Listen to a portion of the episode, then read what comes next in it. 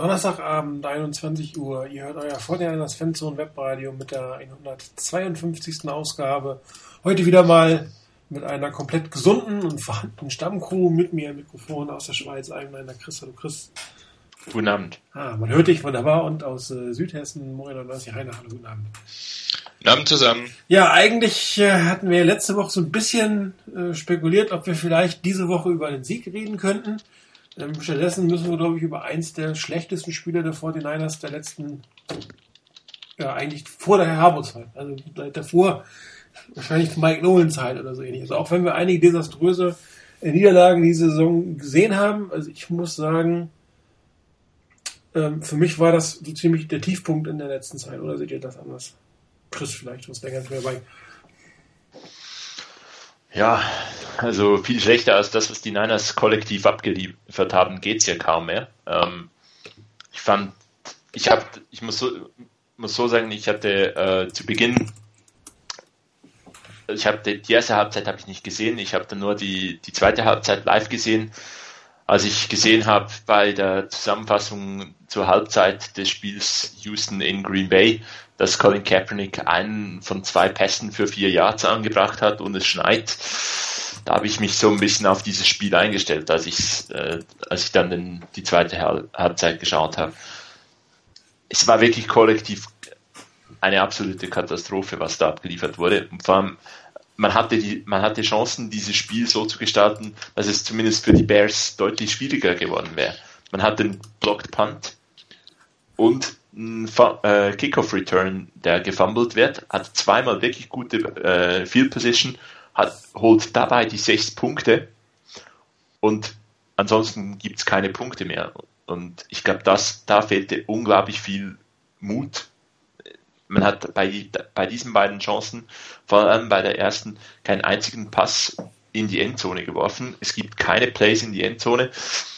Ist irgendwie so ein bisschen Déjà-vu das haben wir irgendwie auch schon gehört, dass keine Pässe in die Endzone geworfen werden. Man hat nicht versucht, diese Situation, dieses Big Play eigentlich dann noch größer zu machen und die Bears richtig unter Druck zu setzen. Und von daher, das ja, war extrem enttäuschend. Aber irgendwo, ich, ich habe ich hab letzte Woche noch kurz am Ende gehört, wie er hoffnungsvoll, äh, zurückhaltend hoffnungsvoll wart und sagen, ich habe nicht mit einem Sieg gerechnet weil momentan finden die 49ers immer irgendwie einen Weg, schlechter zu sein als der Gegner. Bei manchen Gegnern ist das nicht einfach. ja, aber besser zu sein als die 49ers ist eigentlich relativ einfach im Moment. Das stimmt. Ich, ich, mich würde fast, also ein Spiel gegen die Browns würde mich gerade tatsächlich echt interessieren, welches das schlechtere Team von beiden ist. Aber vielleicht will ich die Antwort auch gar nicht wissen, von daher muss man mal gucken. Ja, Rainer, ja, bin ich mit allem so ganz einverstanden. Ich fand nicht, dass, dass jetzt die Niners wirklich kollektiv total versagt hätten oder ähnliches. Wie gesagt, es gab durchaus bei den Special Teams die ein oder andere gute Szene, die sie sich da, die sie da hinbekommen haben. Ich fand auch über die gesamte Spieldauer hinweg das Laufspiel der Niners nicht verkehrt.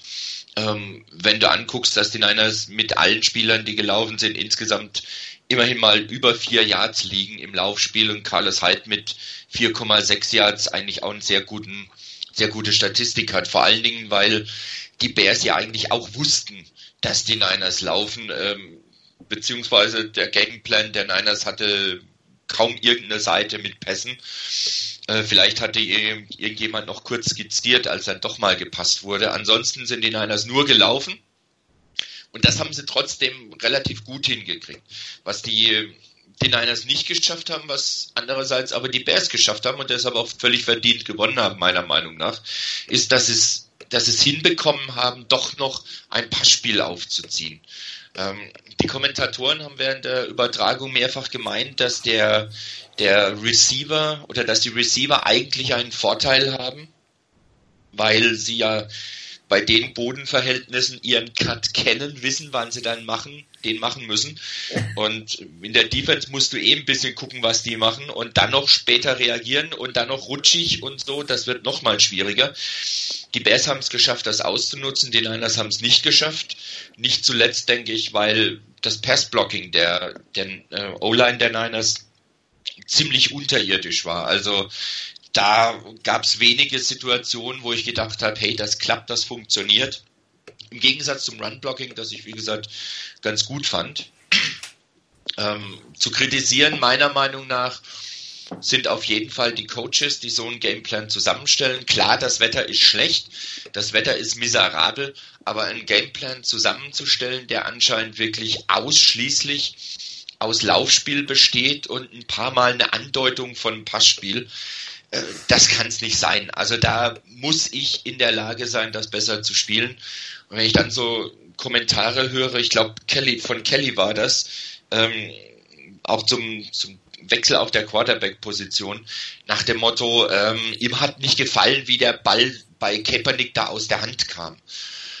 Oh, ja, schön, aber hätte man vielleicht auch in Chicago trainieren können, ähm, vielleicht mal, was weiß ich, drei Tage vorher anreisen und dann dort sich auf die Wetterverhältnisse ein bisschen einstellen. Ich weiß nicht, ob es an den Tagen vorher auch geschneit hat, aber man hätte vielleicht sinnvollerweise da ein bisschen besser dort trainiert. Ähm, wie auch immer. Ähm, die Niners waren nicht in der Lage, den Schalter umzulegen, sondern sind in ihrem, in ihrem Trott geblieben, haben es gehofft, irgendwie damit umzubiegen oder sie haben sich in ihr Schicksal ergeben, wie auch immer man das letztendlich interpretieren kann.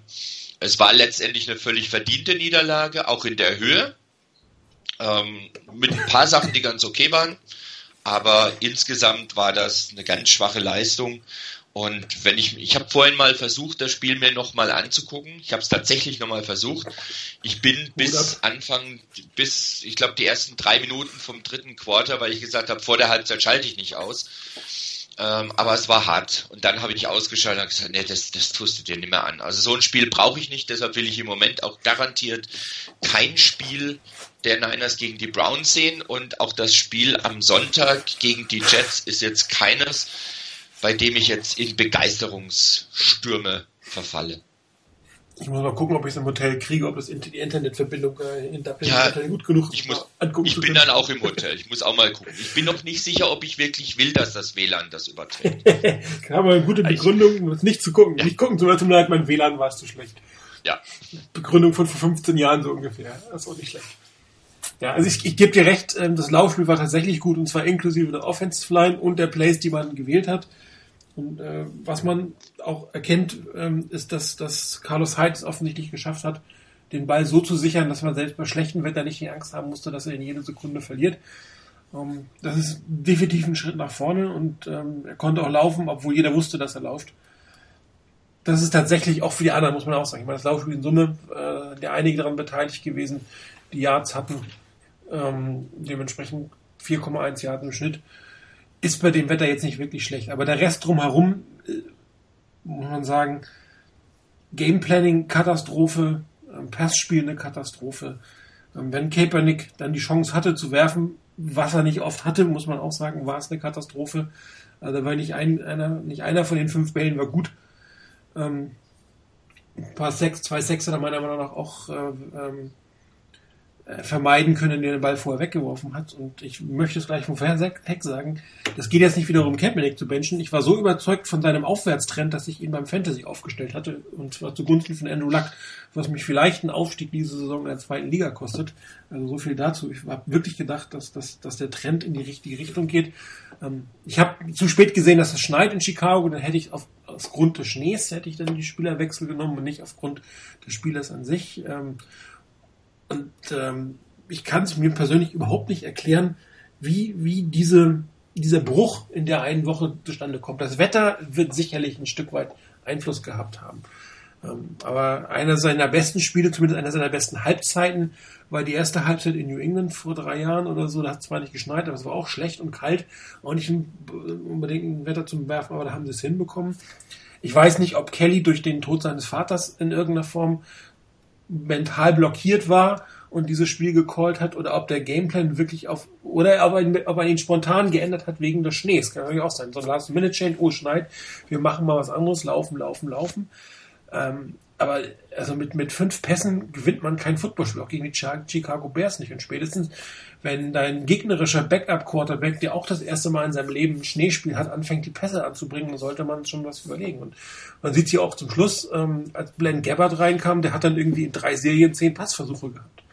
Total schizophren. Also das ist für mich überhaupt nicht nachvollziehbar. Also einmal, wie das, wie, der, wie das äh, wie das Gameplanning, das Playcalling war, aber auch wie die Spieler in der Offense Line dann gespielt haben. Ich meine, die Offense Line kann ranblocken, beim Passblocken sah sie aus wie der erste Anfänger.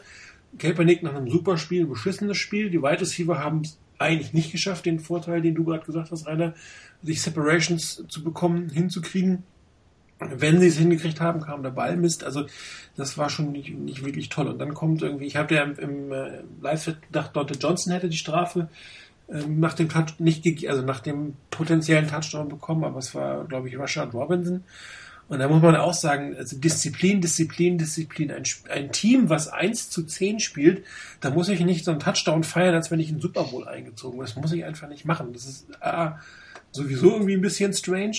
Und dann weiß ich ja, dass ich das nicht darf. Und man hat schön ähm, in der Einblendung, ich weiß nicht, ob ihr das mitgekriegt habt, man hat ja kurz einen, Touchdown der Packers eingeblendet. Da hat auch der, der Spieler so einen Schneeengel gemacht, aber er hat halt zweimal Arme und Beine bewegt, ist dann aufgestanden und das war's. Und hat sich halt nicht zehn Minuten da im Schnee gewälzt. Und der eine kriegt eine Strafe und der andere nicht. Und da hast du natürlich auch, da hast du mal irgendeinen Vorteil und dann machst du ihn dir durch so einen Schwachsinn wieder kaputt. Ja, das sind so Momente, wo ich mir auch denke, auch da ist was passiert im Team. Diese, diese Disziplinlosigkeit war am Anfang nicht da. Da haben wir gerade festgestellt, wie wenig Strafen es eigentlich gibt. Die 49ers waren irgendwie eine Zeit lang das am wenig bestrafte Team. Und dann kommt wirklich so ein Mist in solcher Situation, wo du den Gegner auch nochmal mit aufbaust. Und dann, was ist, klar, 15 Jahre Strafe und dann, so viel die 49ers spielen, gibt es dann auch keinen Touchdown. Ja, wie sollen sie es denn hinkriegen? So wie sie spielen. andere Teams kriegen ja auch hin. Das ist ja das Frustrierende an der Geschichte. Und ich finde es aber deswegen in Summe schon das schlechteste Spiel, weil der Gegner einfach so schlecht war. Und dieser schlechte Gegner hat es geschafft, den noch schlechteren Gegner sehr schlecht aussehen zu lassen, und zwar in den gleichen Wetterbedingungen. Und das ist eigentlich das, das was, was das große Frustrierende an dem, an dem, an dem Spiel war. Wenn das jetzt irgendwie gegen Top-Team gewesen wäre, wenn man ja, gegen die Raiders bei so einem Wetter kann man schlecht sagen, das wäre in Kalifornien gewesen, aber wenn man irgendwie ein Cold Weather, ein wirklich gutes Kaltwetterteam, also in New England zum Beispiel, bei so einem Wetter gespielt hätte und böse auf die Nase, okay.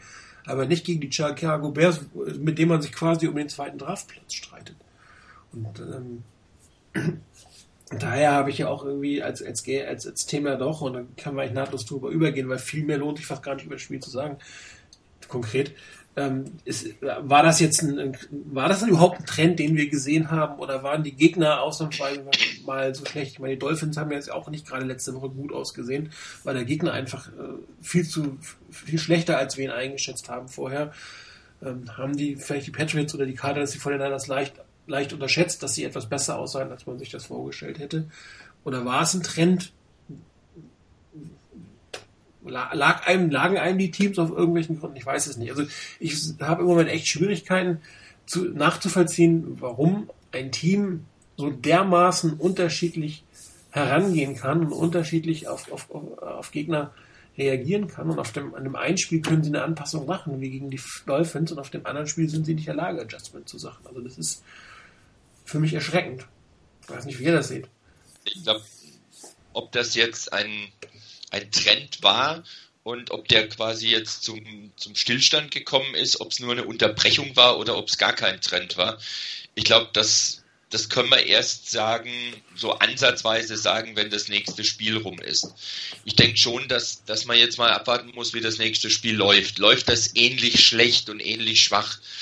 Wie das Spiel gegen die, gegen die Bears, dann kann es nicht mehr am Wetter liegen, denn dass es so äh, schneit in San Francisco, kann ich mir dann doch nicht vorstellen. Ich habe jetzt allerdings auch noch keine Wettervorhersage gesehen fürs Spiel.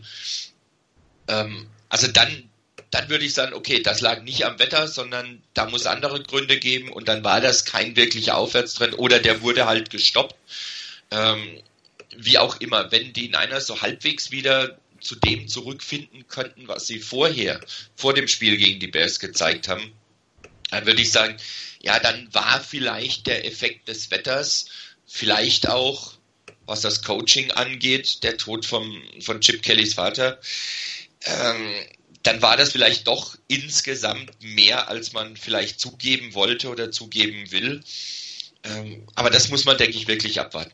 Gucken wir, wie das Spiel gegen die Jets läuft. Wenn es genauso miserabel ist, klar, dann gibt es andere Gründe. Wenn das wieder besser läuft, dann wäre es quasi ein Ausrutscher, ein kurzes, ja, eine kurze Unterbrechung des Aufwärtstrends.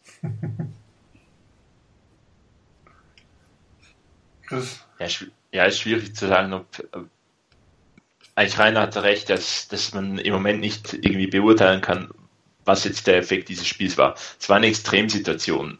Hätte man sich in, äh, in Chicago vorbereiten sollen, wäre man besser dann besser vorbereitet gewesen oder hätte man, weil man vielleicht nicht richtig sich vorbereiten konnte, dann noch schlechter ausgesehen. Gut, war beinahe nicht möglich. Aber von daher ist es, ich glaube, das muss man jetzt einfach mal so ein wirklich schlechtes Spiel an, hinnehmen und das nächste Spiel anschauen, wo, wo die Reise hingeht. Ich glaube schon, dass es einen gewissen Aufwärtstrend gab. Der war aber nicht, also so extrem positiv, wie ihn gewisse Leute gesehen haben. Auch beispielsweise, dass nach den Dolphins plötzlich Ka äh, Kaepernick wieder als mögliche Zukunft dargestellt wurde, aufgrund dieses einen Spiels. Natürlich, er hat da wirklich solide gespielt, hat, hat ein gutes Spiel abgeliefert, aber das ist nicht, ist nicht dauerhaft und von daher, ich, ich glaube, wir müssen uns auf, auf schwierige Spiele einstellen, noch für den Rest der Saison. Wird es nicht wahnsinnig viel zu feiern geben. Äh, deswegen glaube ich auch, dass die, dass die Spieler, die dann mal was zu feiern haben, das vielleicht auch mal übertreiben. Aber insgesamt, ich glaube, wir werden ein bisschen von gewissen Spielern bessere Leistungen sehen, weil sie besser im System drin sind. Aber so richtig, das Team ist einfach schwach. Ja, okay, das war's für heute. Danke fürs Vorstellen. Ja. Es ist, ich glaube, es ist echt tatsächlich das ist die Quintessenz. Es ist, ich habe es ich hab's vor ein paar Sendungen auch mal gesagt. Es ist wirklich leider immer wieder das Gleiche, über was man sprechen muss. Ich habe als Vorschlag habe ich mal gehabt, äh, wir, wir, sprechen einfach nur noch so viele Minuten über ein Spiel, wie die 49ers Punkte machen. Oh, das könnte kurze Sendung gelegentlich geben. Also wir sind heute schon irgendwie dreifach drüber, ne? Gut. Genau, also ähm, dass, dass die Disziplin jetzt nachgelassen hat, gibt für, gibt's für mich noch eine gewisse Erklärung dafür, dass halt gewisse Spieler einfach unglaublich viel wollen. Also dass man dann es fast etwas zu gut machen will und die Basics vergisst. Weil man halt irgendwo langsam am Verzweifeln ist, weil irgendwas muss ja gehen. Also muss man noch etwas mehr Einsatz geben. Dann äh, übertreibt man es vielleicht äh, mit dem, was man machen will. Sollte nicht passieren, wäre aber eine gewisse Erklärung für einige der Strafen, dass man dann den nicht mal richtigen Touchdown so unglaublich bejubelt und das Ganze in der No-Fun-League macht. Ja, das ist einfach nur doof. Also es wäre ein First Down an der 4-Yard-Linie gewesen. Mit so war es an der Chance 19. auf den Touchdown. Vier Jahre ja. war es eine echte Chance gewesen. Aber sind wir ehrlich, ein NFL-Team kann von 19 Yard her auch einen Touchdown machen. Ich habe das gerüchteweise auch mal gehört, dass das funktioniert. Ja, also es soll möglich sein und ich, ich glaube, da gibt es sogar so Videos davon, dass das schon passiert ist. Dass, dass ein Team sowas geschafft hat? Genau, ja. Ja, ja gibt es einiges davon. Ja. Äh, was, was Disziplinlosigkeit angeht, da, waren, da ist ja auch der kommende Gegner der Niners auch nicht so ganz ohne. Also ich habe mir das, das Monday Night Game in der Zusammenfassung angeguckt und ähm, was die Jets sich da geleistet haben, relativ früh im, im Verlauf des Spiels, zweimal äh, Late Hit out of bounds, ähm, nix, nix Böses, aber halt der Gegner schon draußen und man läuft raus und kriegt, gibt ihm noch so einen richtigen Schubs mit, dass es auch ja jeder sieht und zwar genau neben dem Schiedsrichter zweimal und das wirklich ziemlich früh und jedes Mal 15 Yards extra obendrauf. Das war also auch schon eine sehr undisziplinierte Geschichte bei den Niners war jetzt wirklich halt ärgerlich, weil man sich mit diesen, mit diesen blöden Sachen, mit diesen wirklich blöden und ärgerlichen Strafen wirklich die Chancen noch kaputt gemacht hat. Gerade so nach diesem, nach dem geblockten Punt, der aufgenommen wurde. Ähm, wenn man genau hinguckt als Spieler, klar ist man aufgeregt und freut sich, dass man das geschafft hat und alles toll und alles super. Aber das ist halt so der Punkt, ich muss halt trotz allem irgendwo die Regeln beachten, auch wenn sie mich nerven, auch wenn ich sie nicht gut finde. Ich habe jetzt bei dem, wie die Niners gefeiert haben, nichts Schlimmes gesehen eigentlich, wo ich jetzt sagen würde, da wird der Gegner verhöhnt oder sonst was. Das ist in so vielen Spielen, wo es Schnee gab. Am letzten Wochenende lag immer mindestens einmal einer da und hat so einen Schneeengel gemacht.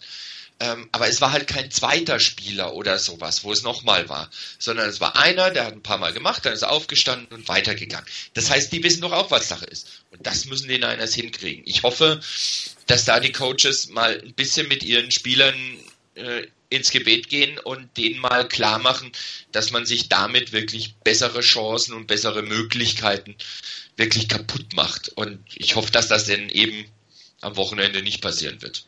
Ja gut, der Dan Blendino hat ja dazu noch was gesagt, dass halt die Schiedsrichter einen gewissen Ermessensspielraum haben. Ja. Und er hat dann zu den 49ers gesagt, dass sie halt das Excessive gefleckt hatten, weil das sehr lange war. Ja. Er hat irgendwie 5, 6, 7, 8, keine Ahnung, relativ viel. Ja, wenn er das zwei, dreimal gemacht hätte, selbst mit den Spielern drumherum, wenn, solange die nicht mitmachen, ist das alles kein Problem. Ja, also, und, und es war ja gar nicht äh, Dante Johnson, der, nee, es war der nicht gefleckt wurde, es war Rashad Robinson. Genau, den ja. habe ich ja falsch, äh, ich habe den falsch äh, zugeordnet, das ist äh, meine Schuld gewesen da. Es war Rashad Robinson, ja. Ähm, und ich glaube, das war der, der eben dann noch gestolpert ist, als er vom, von diesem Jubeln weglaufen wollte. Ich ja. glaube, dann kam die Flag. Also es war, es war auch ein, ein bisschen, bisschen doof, wie es gelaufen ist. Ich glaube, das, das ganze Jubeln von Dante Johnson wurde nicht geflaggt. Auch, dass da viele um ihn herum waren und ihm gratuliert haben, wurde nicht geflaggt. Ich glaube, die Flag war dann derjenige, der sich, der quasi dann auch noch auf dem Boden lag. Mhm. Ob er jetzt aktiv von sich aus auf dem Boden lag oder gestolpert ist, ja, das wird dann halt in der Situation mal, ja, kann man nicht gut einschätzen. Oder wenn halt ein Ref dann das sieht, da liegt nochmals einer auf dem Boden, dann ist es irgendwie ein einstudierter Jubel von mehreren Leuten und das, das erlaubt die, die Liga nicht. Also ja, ist, eine, ist definitiv eine Mischung aus doof gelaufen und macht man halt in so einer Situation einfach nicht. Ja, man kann sich halt wirklich über die Regel beschweren. Ich finde sie auch nicht wirklich gut. Und auch die NFL, aufgrund der sinkenden TV-Zahlen, wird sie sicherlich überlegen müssen, ob sie gewisse Dinge, ob sie den Show-Effekt neben dem Sport nicht ein Stück weit wieder in den Vordergrund stellt. Aber ähm, solange die Regeln da sind, sie sind relativ eindeutig und dementsprechend ist das wirklich blöd. Zumal, wie gesagt, es geht, es, du bist ja irgendwie ein Team, wo es eigentlich auf nichts mehr wirklich ankommt. Die Saison ist durch und dann da so ein Terz zu machen, unnötigerweise. Aber gut, es hat uns äh, vielleicht einen Niederlage, einen Sieg erspart, der uns in der Draftposition verschlechtert hat. Hätte, wissen wir auch nicht. Ähm, müssen wir mal gucken. Aber die Jets haben natürlich eine gleich vergleichbare Situation zu den 49ers. Das ist auch ein Team, was andere Erwartungen hatte, Coach, an dem man andere Erwartungen hatte. Ähm, Quarterback. Quarterback, ja, der, an dem man andere Erwartungen hatte. Ja. Also das ist eine sehr ähnliche Situation in New York. Also da spielen zwei Teams mit ähnlichen Vorzeichen gegeneinander am Wochenende. Nicht umsonst, ich sage einen, es könnte das schlechteste Matchup der ganzen Saison sein. Ähm, ja, das kann sein, weil die Teams einfach schlecht sind und weil sie, weil sie schlechte Rahmenbedingungen haben mich hat halt komplett gewundert, dass CBS die Nummer 3 Crew dahin schickt mit, mit Sideline Reporter. Das wäre irgendwas. Ich habe mal durchgezählt, ob es nur drei CBS-Spiele gibt. Nee, es gibt fünf oder sechs CBS-Spiele. Und äh, gut, vielleicht äh, rechnen sie damit, dass der ein oder andere Coach äh, danach seinen Job verliert, wobei der von, von Chip Kelly scheinbar äh, so durchaus sicher zu sein. Äh, das heißt sicher, aber äh, zumindest scheint er die Saison äh, mal zu Ende bringen zu dürfen keine Ahnung, ob die Jets mit Todd Bowles jetzt noch was anderes machen, weiß ich auch nicht. Ja, irgendwie, ich weiß nicht, irgendwie, ich glaube, bei uns auf dem Board hat jemand ähm, noch die Frage gestellt, was die, die Nummer 3 Crew verbrochen hat, dass sie trotzdem nach San Francisco muss zu diesem Spiel. Ja. Ähm, also irgendjemand muss da was Blödes gesagt haben oder gemacht haben. Ähm, das hört sich jetzt alles sarkastisch an und oder oder zynisch oder oder auch ein bisschen runtermachend an oder sowas, aber viel mehr bleibt fast nicht mehr. Weil so die Hoffnung auf eine durchgreifende Besserung in dieser Saison ist definitiv zumindest bei mir nicht mehr da. Das Einzige, was ich wirklich hoffe, ist das, dass die Niners die Saison ordentlich zu Ende spielen. Ähm, mit ordentlich zu Ende spielen, darunter verstehe ich, dass sie eben disziplinierter wieder werden als im letzten Spiel, dass sie ihre Leistungen versuchen zu bringen, so gut es irgendwie geht. Wenn es zum Sieg reicht, okay, dann ist es so. Wenn es nicht reicht, okay, dann ist es auch in Ordnung so gesehen. Äh, du hast vorhin ja gemeint, von wegen das Spiel gegen die Bears war auch ein Spiel um den, um den Nummer 2 Pick im Draft. So gesehen haben die Bears dabei verloren. Denn äh, jetzt sind sie zwei Siege besser als die Niners, äh, haben den direkten Vergleich gewonnen. Ähm, von daher für die Niners, selbst wenn sie jetzt gewinnen sollten gegen die Jets, wäre der zweite Platz immer noch absolut sicher erstmal. Der wird erst dann ähm, oder kommt erst dann in Gefahr, wenn man noch ein weiteres Mal gewinnen sollte und entweder die Bears oder die Jets eben entsprechend ihrerseits nicht nochmal gewinnen. Ähm, und dass es an, an den Nummer 1 Pick reicht, kann ich mir nicht vorstellen, weil ich weiß nicht, gegen wen die Browns gewinnen sollten. Vielleicht jetzt dieses Wochenende. Ja, das Wochenende gegen, gegen Cincinnati, ja. Richtig, das, das wäre jetzt so vielleicht noch, denke ich mal, die wirklich letzte Chance, die die Browns haben, noch einen Sieg einzufahren. Und ja, muss man abwarten, was da passiert. Aber bei den Niners hoffe ich einfach, dass sie ihre Saison ordentlich zu Ende bringen. Und vielleicht auch bei den Spielern gerade, die, die man wirklich nächste Saison wiedersehen möchte, dass die jetzt nicht irgendeine schwere Verletzung sich noch einhandeln, wo die, wo die Reha sich bis weit ins Trainingcamp oder noch weiter hineinzieht sondern dass die einigermaßen gesund über die letzten Spiele kommen und dann die Vorbereitung voll mitmachen können.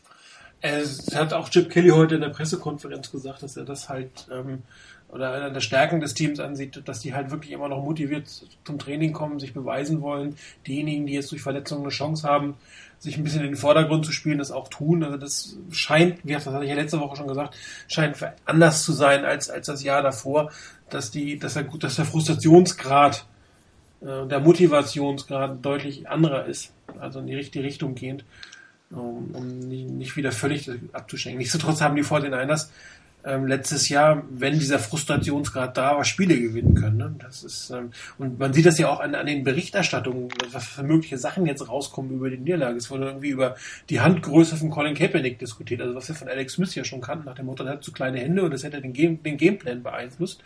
Interessanter Punkt am Rande. Er hat kleinere Hände als Alex Smith. Das hätte ich jetzt nicht gedacht.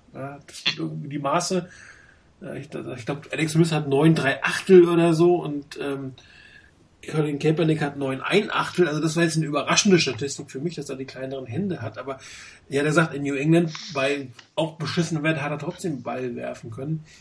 Und das andere war so eine fiese Verschwörungstheorie, weil ja morgens kam raus von Jay Glazer die Geschichte, äh, von Rappaport die Geschichte, dass er seinen Vertrag ähm, äh, auflösen will und dass dann die 49ers extra den Gameplan verändert hätten, um ihn schlecht dastehen zu lassen. Also solche abstrusen Geschichten kommen jetzt irgendwie weil eigentlich, A, was willst du über so ein Team noch schreiben? Und das andere, es ist einfach nicht zu erklären. Ja, habe ich auch schon gesagt. Du kannst, es ist schwer nachvollziehbar, wie sowas passieren kann. Und dann kommt natürlich auch das, das, das, das Rauschen herum.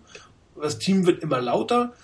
Ja, die Leaks zum Thema Trent Bulky, er wäre sicher, oder die Leaks zum zum, zu, zu Chip Kelly, wäre sicher, kommen auch wieder heraus, wobei das ja deutlich weniger ist. Diese ganzen Lockerroom-Internas von den Spielern finden ja offensichtlich diese Saison nicht statt oder das kommt nicht raus, aber zumindest zu Bulky und, und Kelly ist was gesagt worden, wobei sich das auch im Rahmen hält.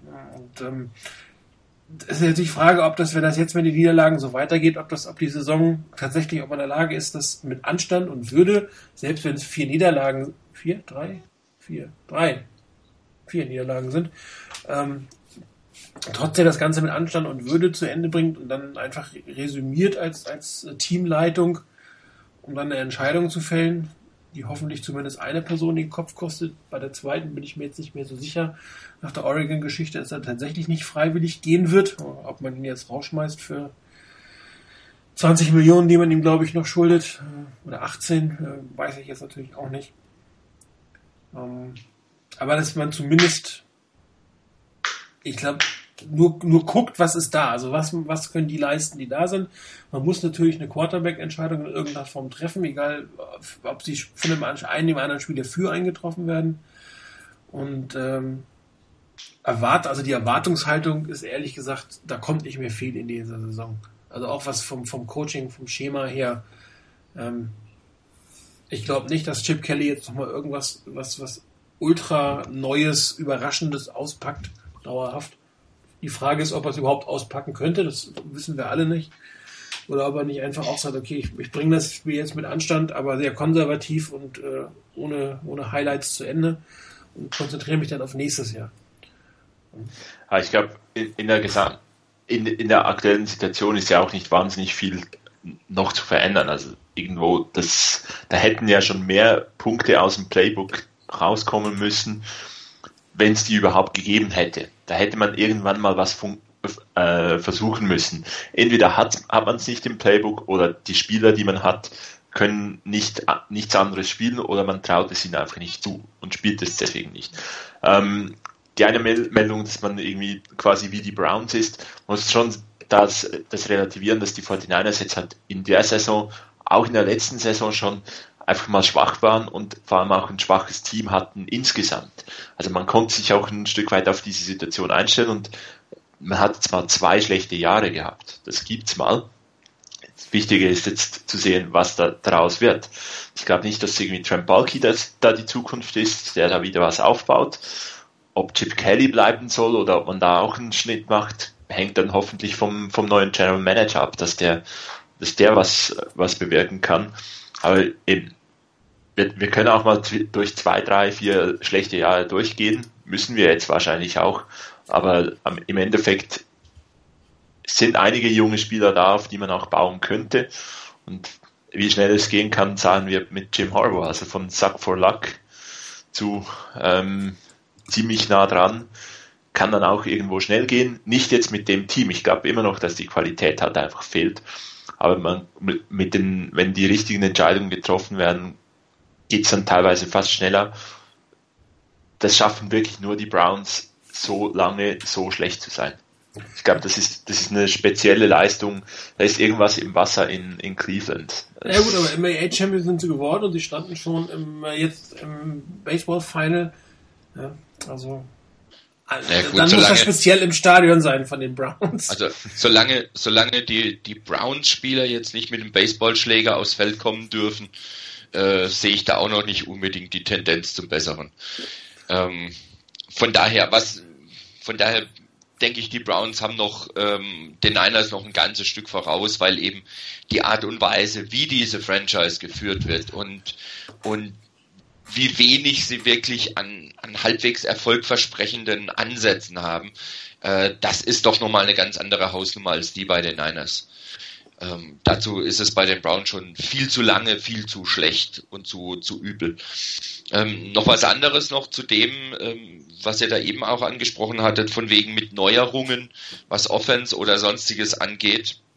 Ich glaube auch nicht, dass was Neues kommt. Ähm, denn zum einen entweder hat Chip Kelly nichts Neues im Köcher, wo er noch sagen könnte, das könnte man jetzt noch auspacken.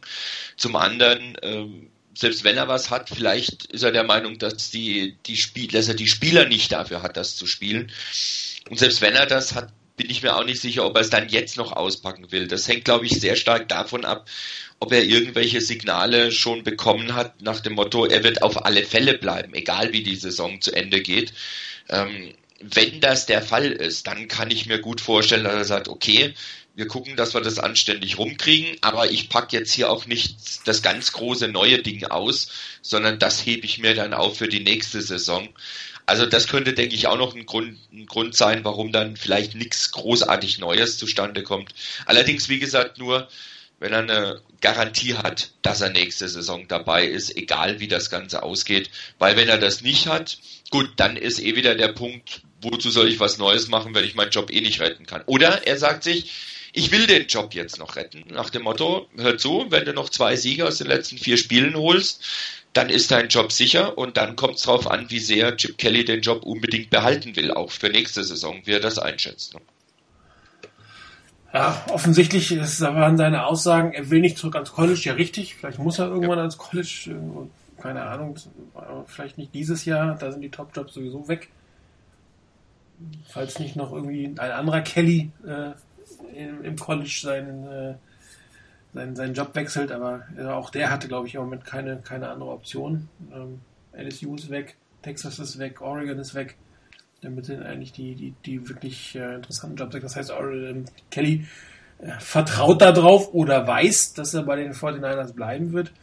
Ähm, und ähm, ich glaube, die Diskussion ist halt schwierig zu führen, solange wir nicht wissen, was mit dem General Manager passiert. Also wenn Trent Bulky General Manager bleibt, sehe ich keine einzige mögliche oder keine einzige Variante, in der dann Chip Kelly geht. Ja, weil er hat ihn geholt und er kann nicht nach einem Jahr schon den zweiten Hit. Also das, das funktioniert nicht. Ja, wenn wenn ähm, ein neuer General Manager kommt, der vielleicht nicht unbedingt Tom Gamble heißt, dann, oder ein Teampräsident, wie das ist, dann kann man natürlich überlegen, ob der mit, mit gewissen Freiheiten ausgestattet ist, auch hier nochmal 20 Millionen an Coaches in die Luft zu blasen. Keine Ahnung. Das ist, aber, aber ähm, ich gebe euch die Recht, Rainer, ähm, im Prinzip wird er die Saison zu Ende bringen, wie es für ihn am sinnvollsten erscheint, was immer das dann ist. Und er wird sicherlich nicht abschenken, weil er auch, der hat natürlich einen Ruf zu verlieren. Er wird versuchen, das, ist er, er wird ja versuchen müssen, das Spiel zu gewinnen. Und darum verstehe ich solche Spiele wie gegen Chicago nicht. Weil da sah es nicht so aus, als wenn er gewinnen wollte. Und in anderen Spielen sah es halt immer nur zum Teil so aus, dass er gewinnen, dass er nur gewinnen wollte. Und dann ist halt die Frage, die, die dann irgendwas Teammanagement äh, entscheiden muss, kann er gewinnen? Er hat bei den Eagles eine Zeit lang gewonnen, ja. Aber auch ein Vince Young hat zwei Jahre bei den Titans gut gespielt und ist dann also, also das ist halt immer so eine, so eine Frage, wie lange geht das, was man macht, gut oder wie lange kann ich das durchziehen, wie lange ist es neu oder innovativ oder wie, und, und dann kommen dann bessere Coaches oder andere Coaches auf den Trichter, das Ganze zu stoppen. Und, und die Coaches in der NFL, wie wir an der Read Option gesehen haben, die ja vor vier Jahren mit, mit Griffin und, und Kaepernick und, und Cam Newton als, als die Zukunft überhaupt tituliert wurde. Und ähm, inzwischen ist es eine, eine Variante, die gelegentlich nochmal gespielt wird, aber auf Dauer, auf der keine, keine Offense basieren kann. Und ähm, da muss man mal gucken. Also ich bin wirklich gespannt, was, was am 2. Ähm, Januar passiert, ähm, falls überhaupt so schnell was passiert. Andererseits äh, musst du natürlich auch überlegen, wie viele Coaches werden denn noch entlassen? Also wen willst du denn haben? Das kommt ja auch immer dazu. Ne? Wenn, wenn du sagst, okay, ähm, wie sie es bei Harbo gemacht hatten. Harbo wollten sie haben. Da haben sie sehr schnell reagiert, sind hingefahren, haben irgendwie vielleicht nicht die, die, die Fins überboten, aber haben zumindest einen, einen sehr äh, starken, starken Versuch gemacht, äh, ihn zu holen. Und das war ja bei Tom Sula und Kelly überhaupt nicht. Da war ja ewig und drei Tage hat sich das hin und her gezogen. Und wenn du jetzt natürlich sagst, okay, ich will einen anderen Weg gehen, dann musst du auch relativ schnell den Weg gehen, damit du deine Coaches hast. Wenn du zum Beispiel, ich meine, ähm, Kale Shanahan wird jetzt mehrfach als neuer Headcoach-Kandidat, oder was heißt neu, als Headcoach-Kandidat gehandelt. Und wenn du zum Beispiel die letzte Woche das Shanahan-Lösung haben willst, also der, der Alte als Teampräsident, der, der Junge als als, ähm, als General, äh, als Head Coach, da musst du das relativ schnell machen. Sonst kriegst du die einfach nicht mehr, sonst wird ein anderes Team zugreifen. Und die Jets sind da an erster Stelle, die wahrscheinlich neuen Coach suchen werden. Wir müssen noch gucken, ob, ob Jackson, wenn die Cleveland, wenn die Browns 0 zu 16 sind, ob man ihn wirklich hält, trotz aller Treue Schwüre, die man hat. Wobei die Browns haben, glaube ich, mit einer schlechten Saison gerechnet. Nur nicht mit 0-16 natürlich.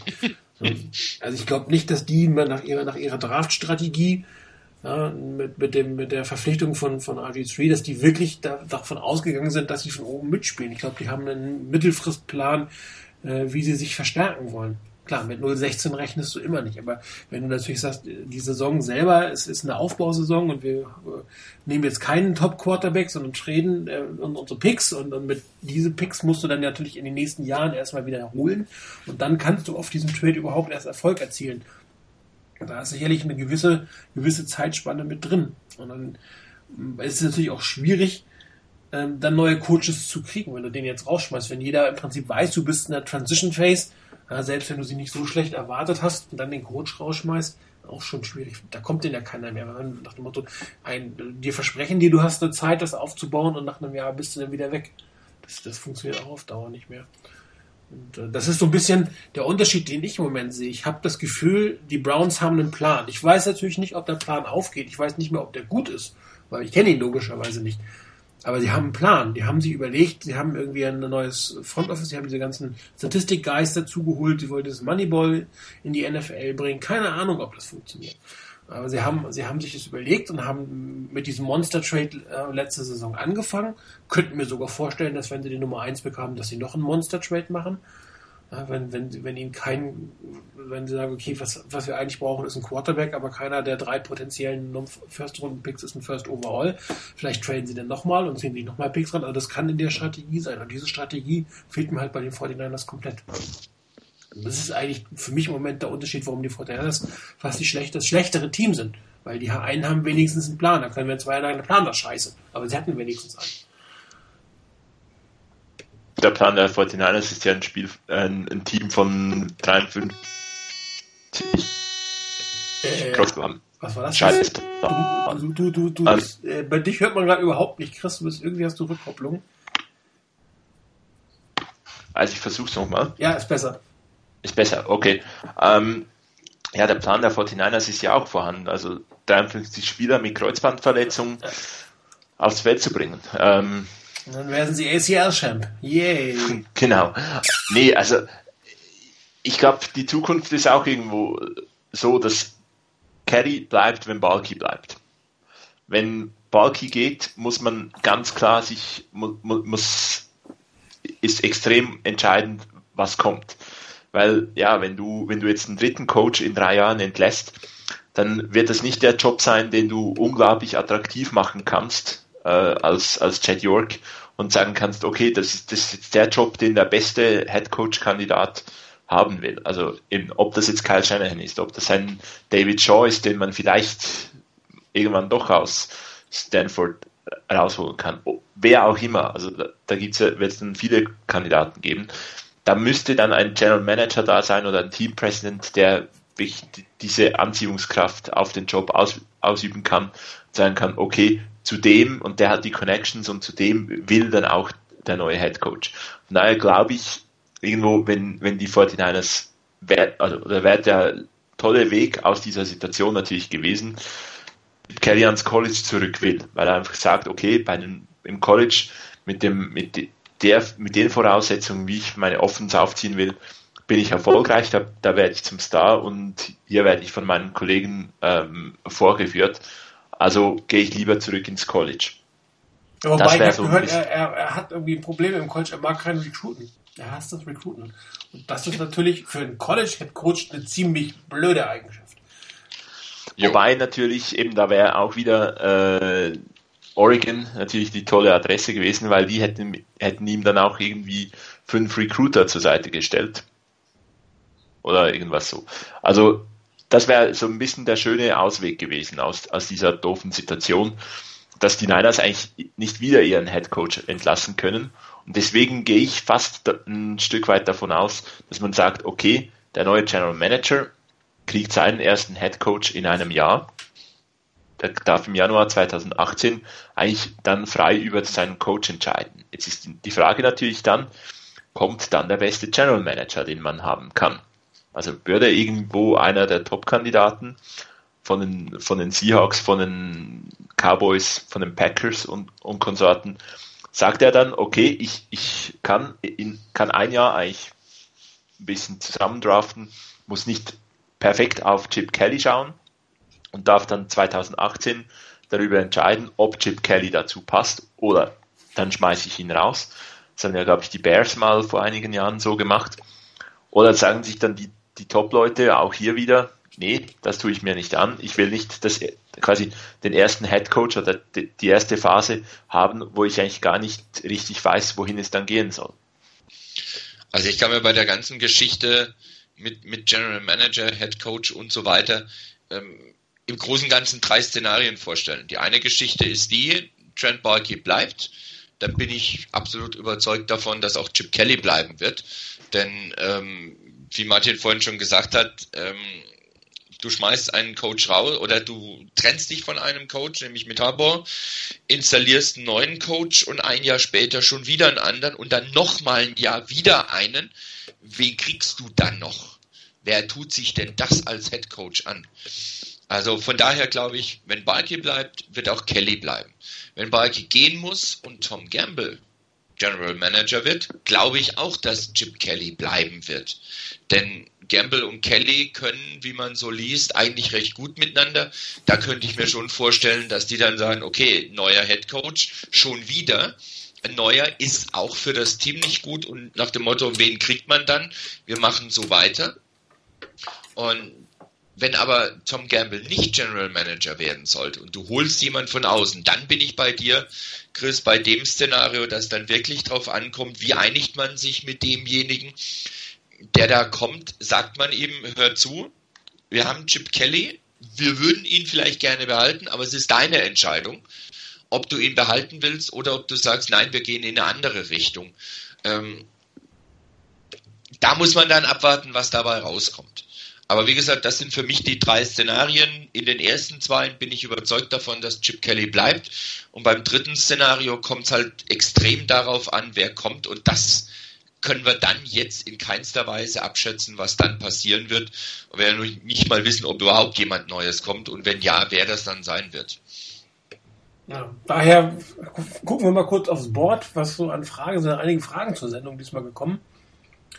Ähm, Flames, eine Ponder-Diskussion. Ähm, die haben wir letzte Woche ja auch schon ein Stück weit geführt, ähm, als ich gesagt habe, dass, dass Kaepernick wohl die Snaps erreicht hat, um äh, seinen Vertrag auflösen zu können, könnte man, äh, und er das dann auch noch tut oder gesagt hat, dass er es tun wird, wobei er jetzt ja gesagt hat, was völlig zu erwarten war, dass eine Entscheidung nach der Saison fällt. Also selbst wenn er eine Entscheidung gefallen haben sollte, wird er sagen, die Entscheidung kommt nach der Saison, weil sonst würden die Co also Mitspieler, Coaches und vor allem Journalisten zu Tode fragen, welche seine Entscheidung ist. Also diese Aussage ist meiner Meinung nach nichts wert. Das ist genau die Frage, die du in diesem Moment, also diese Antwort, die du in dem Moment geben musst, es sei denn, du willst tatsächlich jetzt schon verkünden, was Sache ist. Dann kannst du sagen, okay, ich werde am Ende des Tages gehen.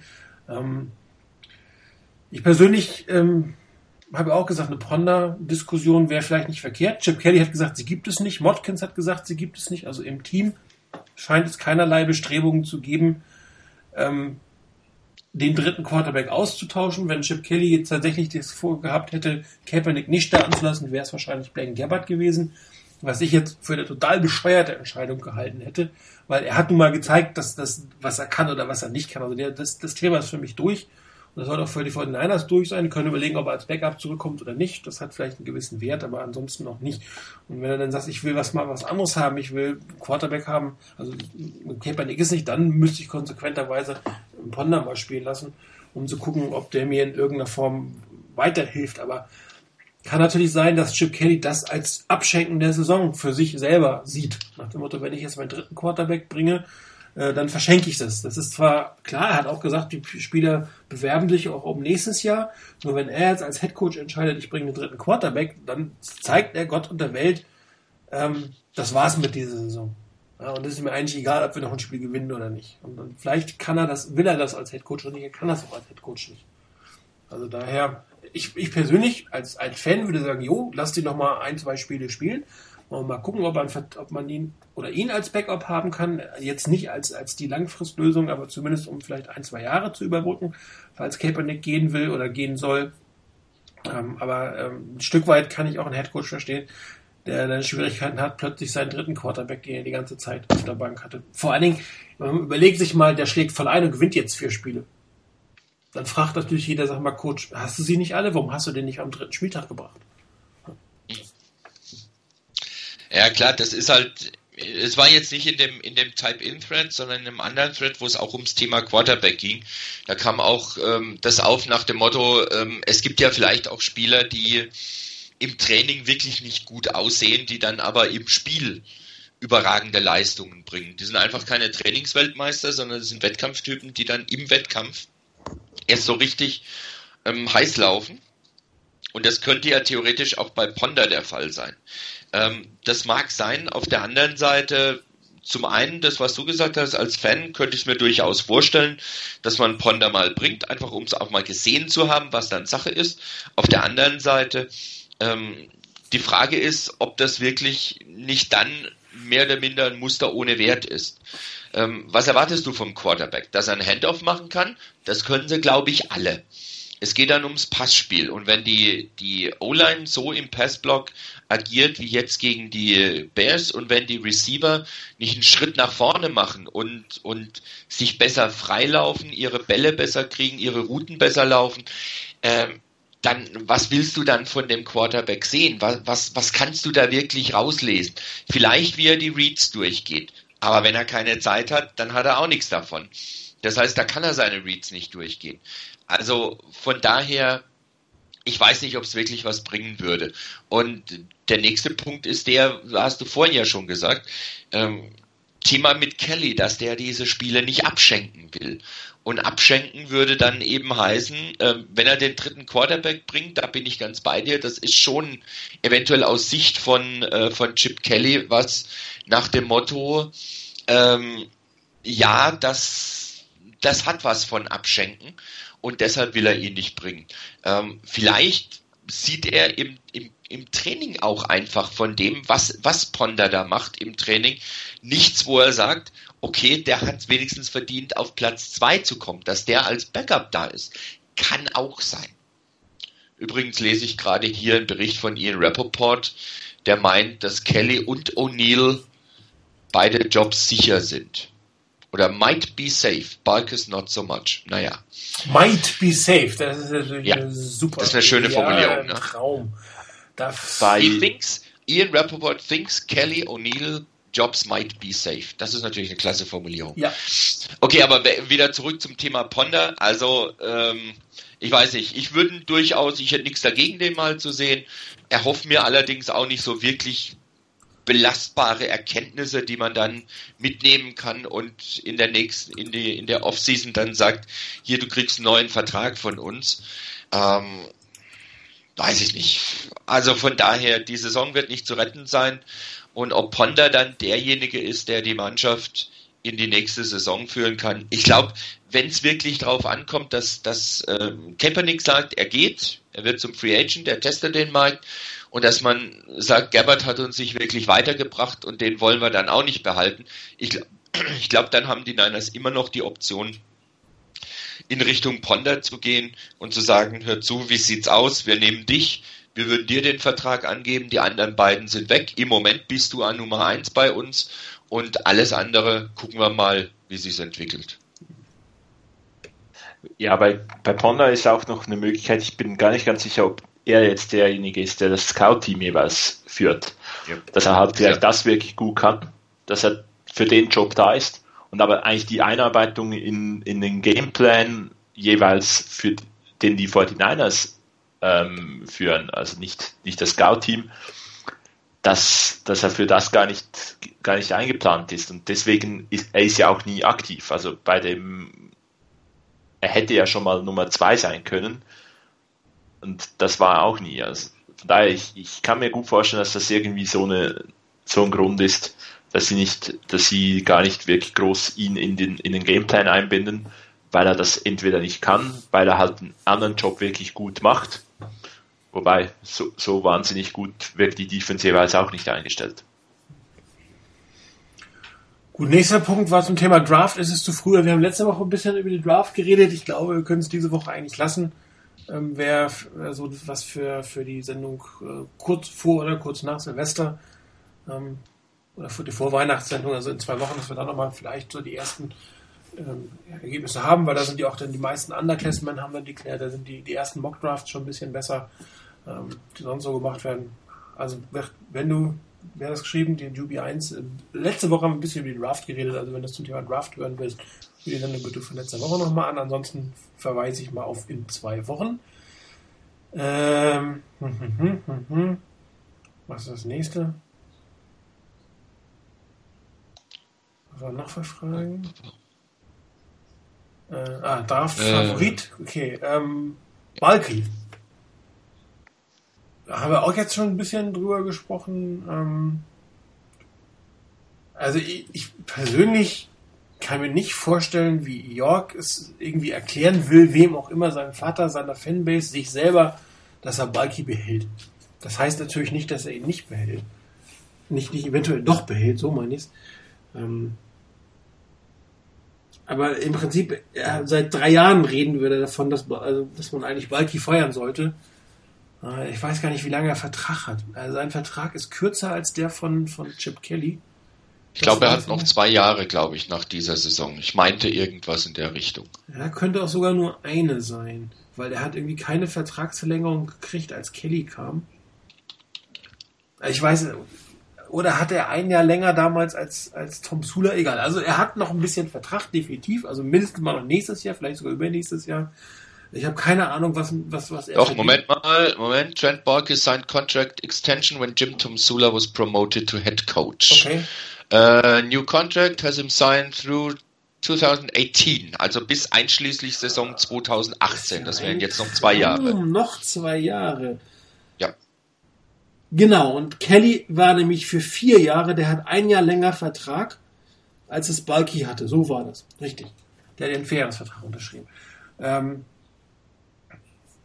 also wenn er seinen, seinen, seinen Dauerkarteninhabern, seinen, seinen äh, Fans, seinen ähm, wem auch immer er Rechenschaft noch ablegt, für wen er accountable oder wie immer er accountable halten soll, bleibt ihm eigentlich nichts anderes übrig, als Trent Balky rauszuschmeißen, weil der ist für dieses Team zu 100 Prozent verantwortlich. Da kann er sich nichts mehr rausreden. Ähm, er hat das, was er von Mark Scott McLuhan übernommen hat, hat er kaputt gemacht oder ist gegangen oder hat retired. Und das, was er da auf dem Feld hat, zurzeit ist das, was seiner Philosophie an Spielern, an Draft, an Draftstrategie entsprochen hat. Und äh, die Bilanz ist übel. Ich glaube, das brauchen wir gar nicht weiter zu sagen. Die ist einfach schlecht. Und ähm, ich habe da so ein bisschen die Hoffnung, dass das Eddie Di Bartolo was weiß und als er sagte, ähm, er, ist, er weiß, dass oder er kann, er ist sicher, dass Jet weiß, was zu tun ist. Und äh, das kann ich jetzt natürlich überinterpretieren, aber als Fan hofft man ja, oder auf jedes Kleine, was einem da entgegenkommen könnte. Und darum hoffe ich mal, äh, dass, dass die Bartolo da ein bisschen was verraten hat. Ähm, und und äh, Balki am Ende der Saison oder vielleicht sogar vor der letzten Woche, um ein bisschen, ich meine, für die letzte Woche brauchst du ihn auch nicht mehr, den General Manager, da kannst du ihn einfach rausschmeißen. Also vielleicht, oder man sagt, ich will es halt nicht vor Weihnachten machen. Weiß ich nicht, ob das überhaupt eine Rolle spielt in irgendeiner Form. Ähm, also verdient hätte er es, meiner Meinung nach sollte es und mir wäre es total recht, wenn er es würde, aber es sind die 49ers äh, in den, in den 2010er Jahren. Ich würde nicht ausschließen, dass die tatsächlich mit dem ganzen Kram, wie immer sie sind, also sprich mit O'Neill, mit Kelly und mit Balky in die nächste Runde gehen, aber so also tief im Herzen kann ich mir nicht, dann doch nicht vorstellen, ehrlich gesagt. Oh, ich kann mir tief im Herzen ganz viel vorstellen. Auch, dass die Niners genau mit diesem Triumvirat auch in die nächste Saison gehen. Ähm, vorstellen kann ich mir das schon. Ich will es mir nicht wirklich vorstellen. Ähm, also mindestens mal zwei von den dreien würde ich doch gerne ersetzt sehen. Äh, ich bin immer noch so skeptisch, wie ich am Anfang war bei der Verpflichtung von Kelly. Aber Balke, ganz ehrlich, mag ich wirklich nicht mehr in, in San Francisco sehen, auch nicht mehr mit, mit dem Draft betraut sehen.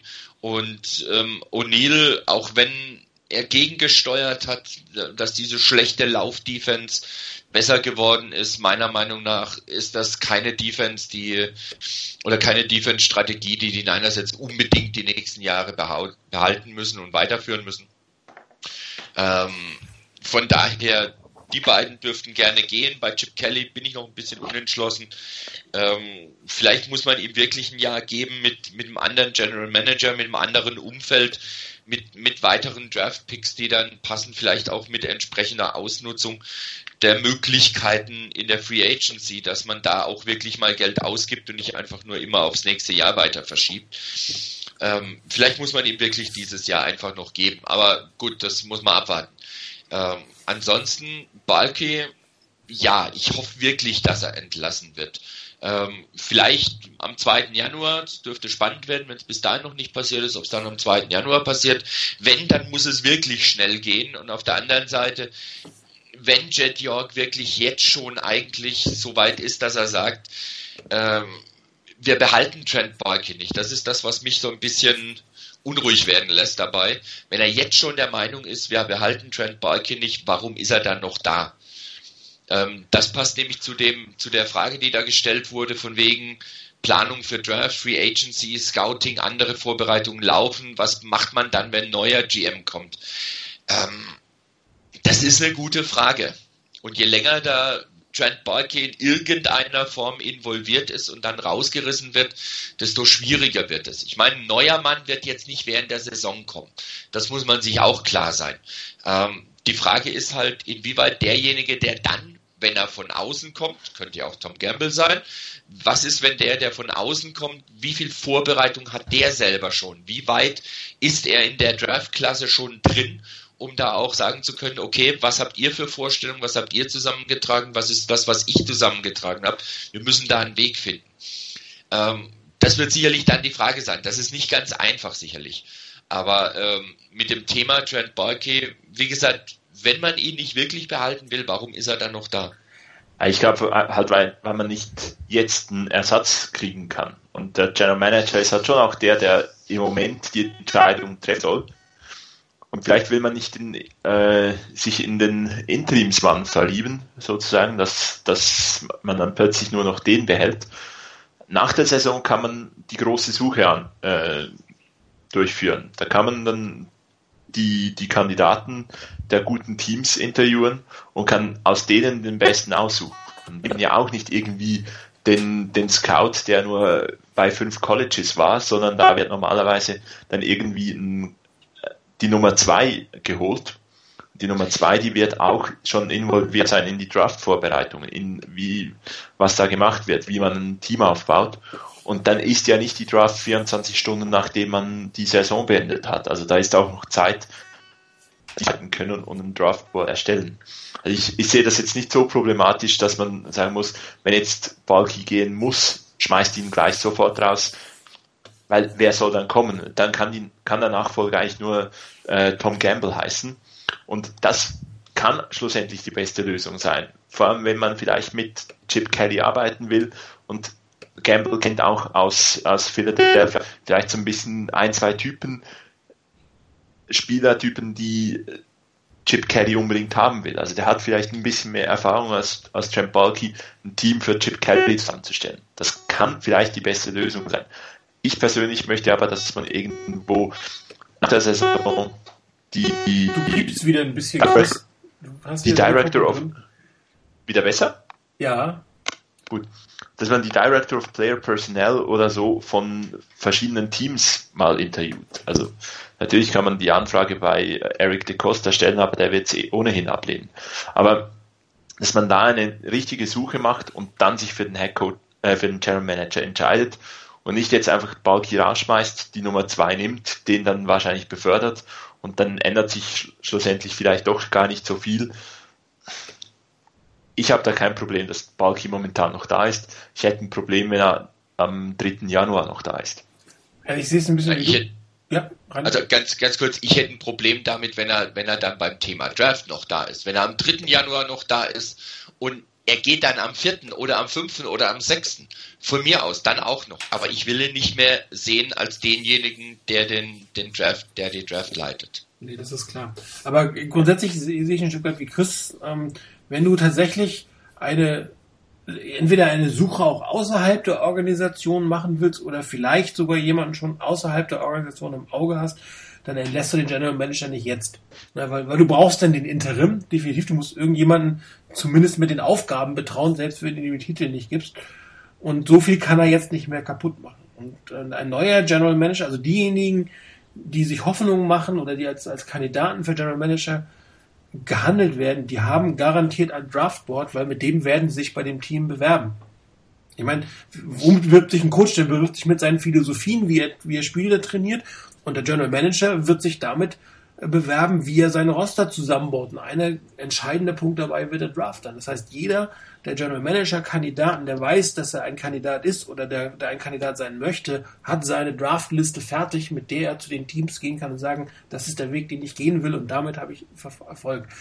Und die ganzen Regional Scouts werden sowieso in der Regel behalten. So, und dieses Mittelmanagement, das wird ja oft erst nach der Draft ausgetauscht. Das hört man total oft. Die machen die Draft noch mit, weil sie halt die Vorbereitung von Tag 1 des Colleges mitgemacht haben. Dieses Wissen, das kannst du natürlich erstmal nicht ersetzen. Das willst du auch als Team nicht ersetzen. Das ist die Frage, ob der General Manager dann auf die hört, das ist eine andere, eine andere Diskussion. Aber die haben die Auswertung gemacht, die haben sich die Filme angeguckt und die, dieses, diese mittleren Ebenen in, in dem Teammanagement, wenn der, wenn der General Manager wechselt, die gehen in der Regel nach der Draft.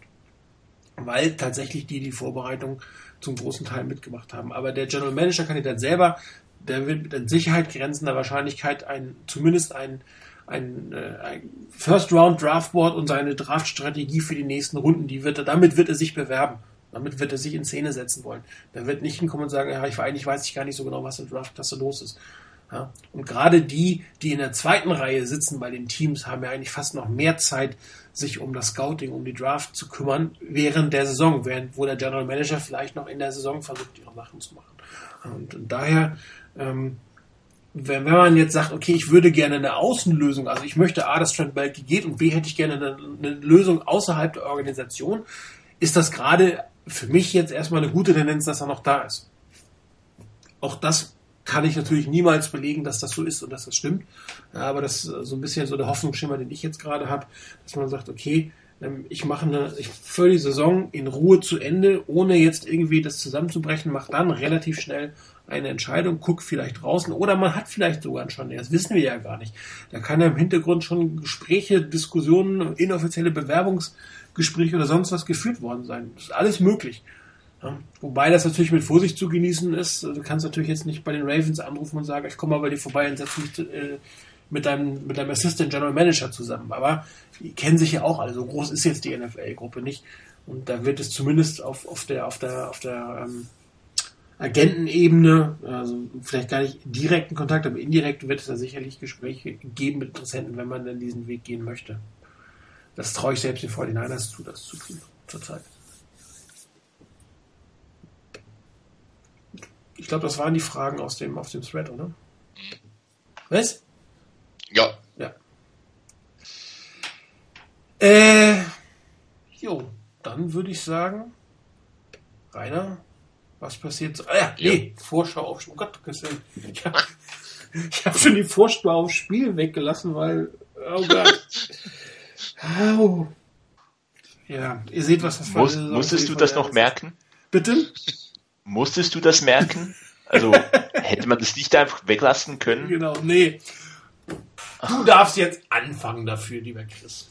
Ich darf, ja, ich muss wahrscheinlich. Ja, ähm, ja Spiel gegen Jets, wir haben ja schon ein bisschen der, im Rückblick auf die Bears darüber gesprochen, dass das auch wieder so ein schwacher Gegner ist, wo die Niners dann vielleicht noch schwächer aussehen können.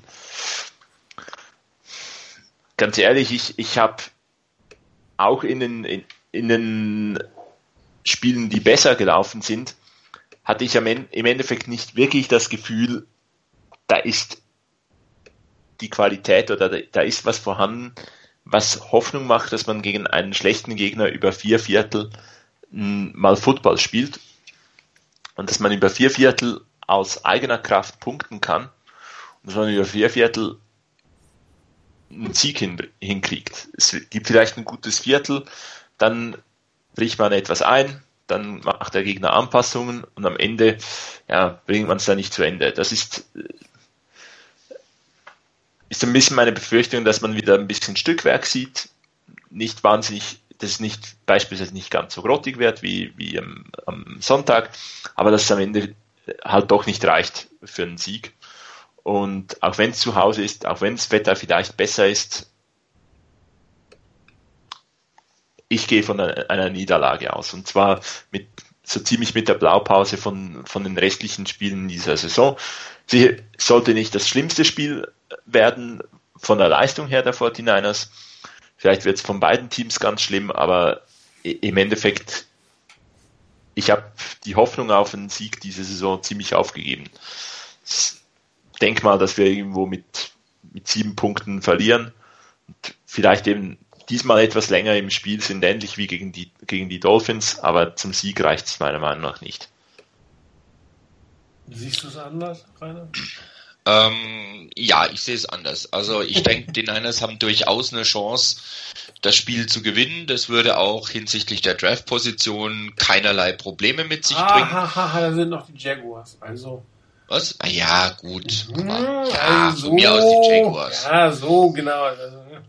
Ja, gut, aber ähm, das sind, glaube ich, ich weiß jetzt nicht, wie die, die Strength of Schedule der Jaguars ist gegen den Niners. Also vielleicht eine Position, aber ansonsten maximal eine. Mehr, mehr auf jeden Fall nicht. Man wäre außerhalb der Reichweite der Jets oder der, der Bears zumindest mal.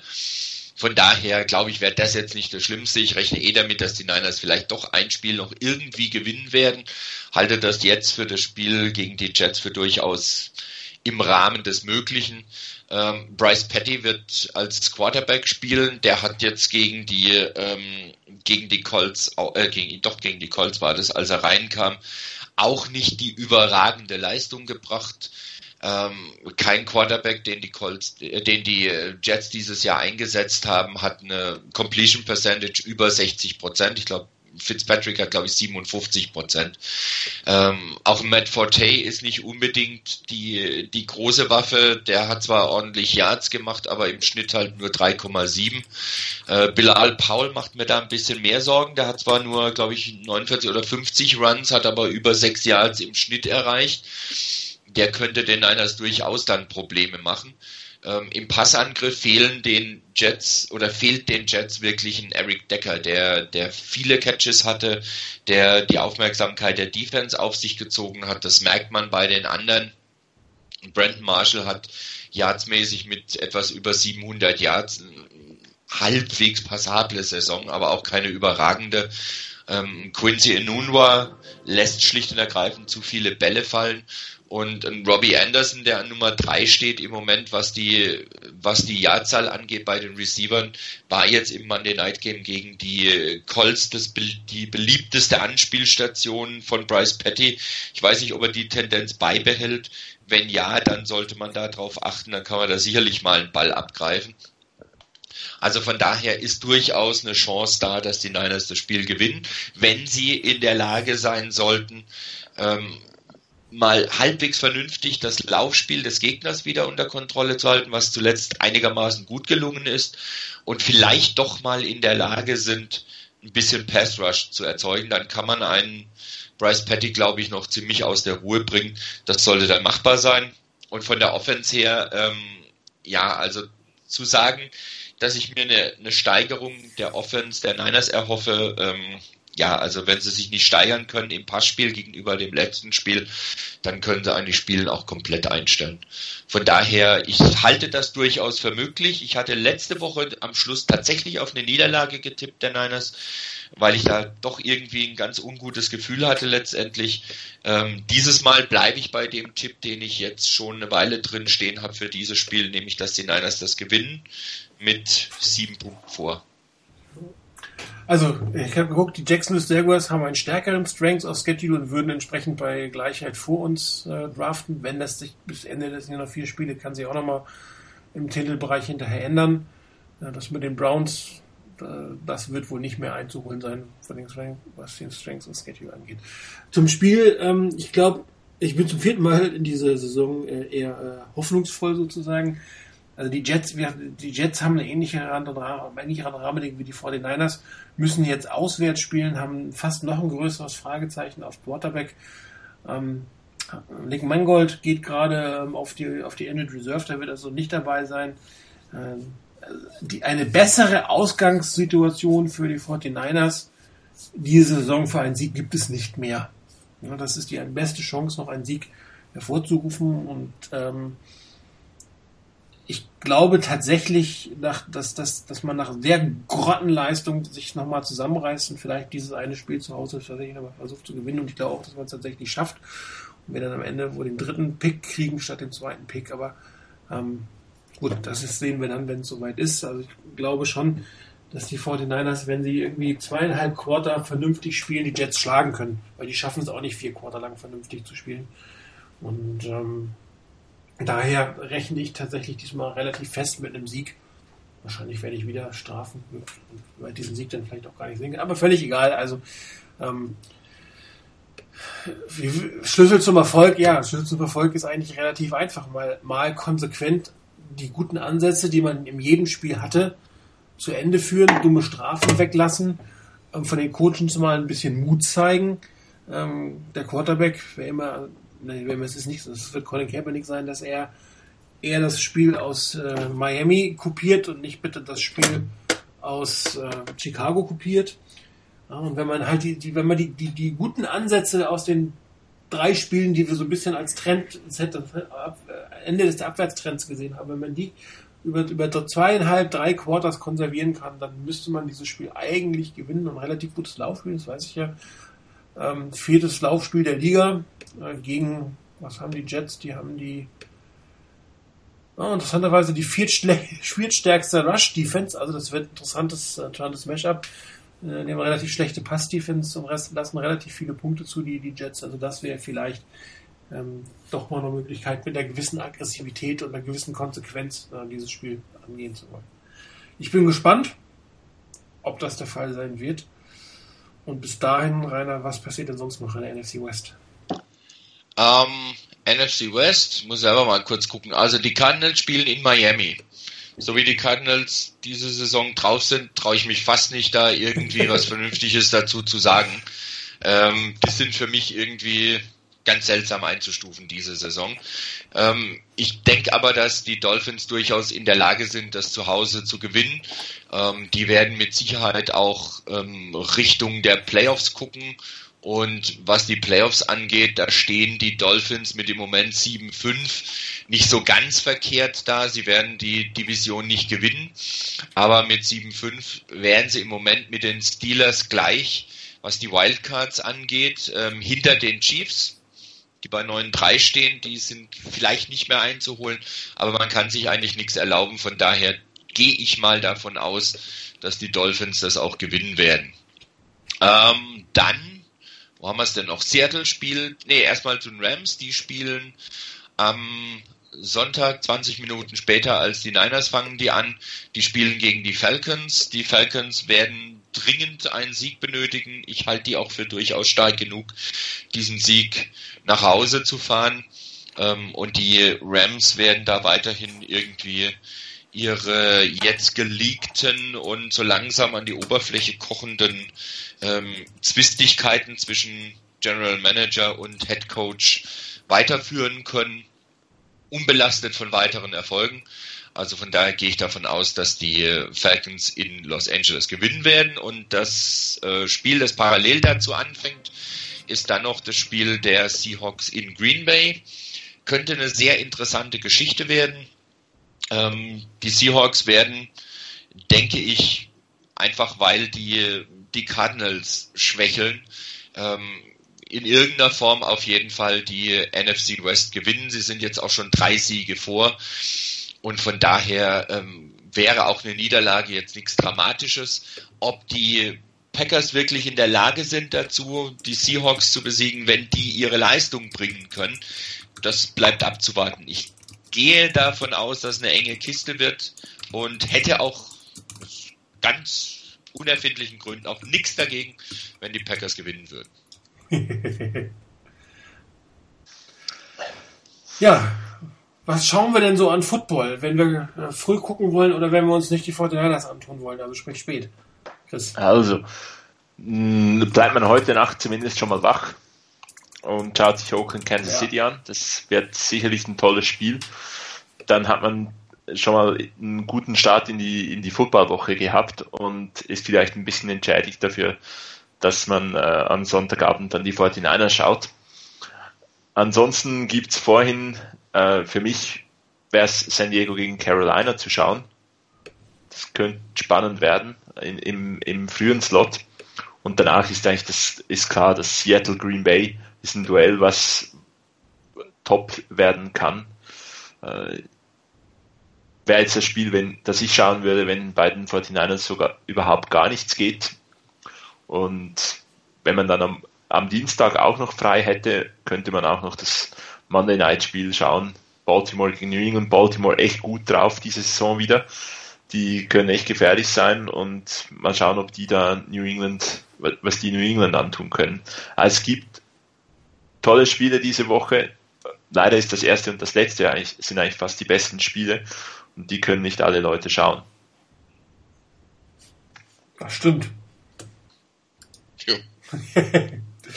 okay, ja, das war's dann für heute. Euch vielen Dank fürs äh, dabei sein. Zwei Geburtstagsgrüße gehen noch raus an Maybe Davis und Jetto, beide heute Geburtstag, beide heute nicht dabei, hören ja öfter zu. Ich verstehe, dass ihr heute nicht dabei seid. Vielleicht hört euch mal den Podcast an. Dann hier nochmal alles Gute, herzliche Glückwünsche von uns.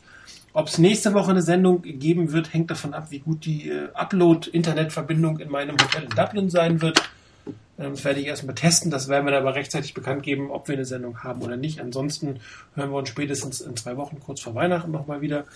Euch beiden vielen Dank fürs Dabeisein, euch fürs draußen fürs Zuhören. Viel Spaß bei den 49ers. Sie werden wahrscheinlich gewinnen. Ich bin total mutig heute. Und äh, ja, dann schauen wir, was wir jetzt. Bis dann. Ciao.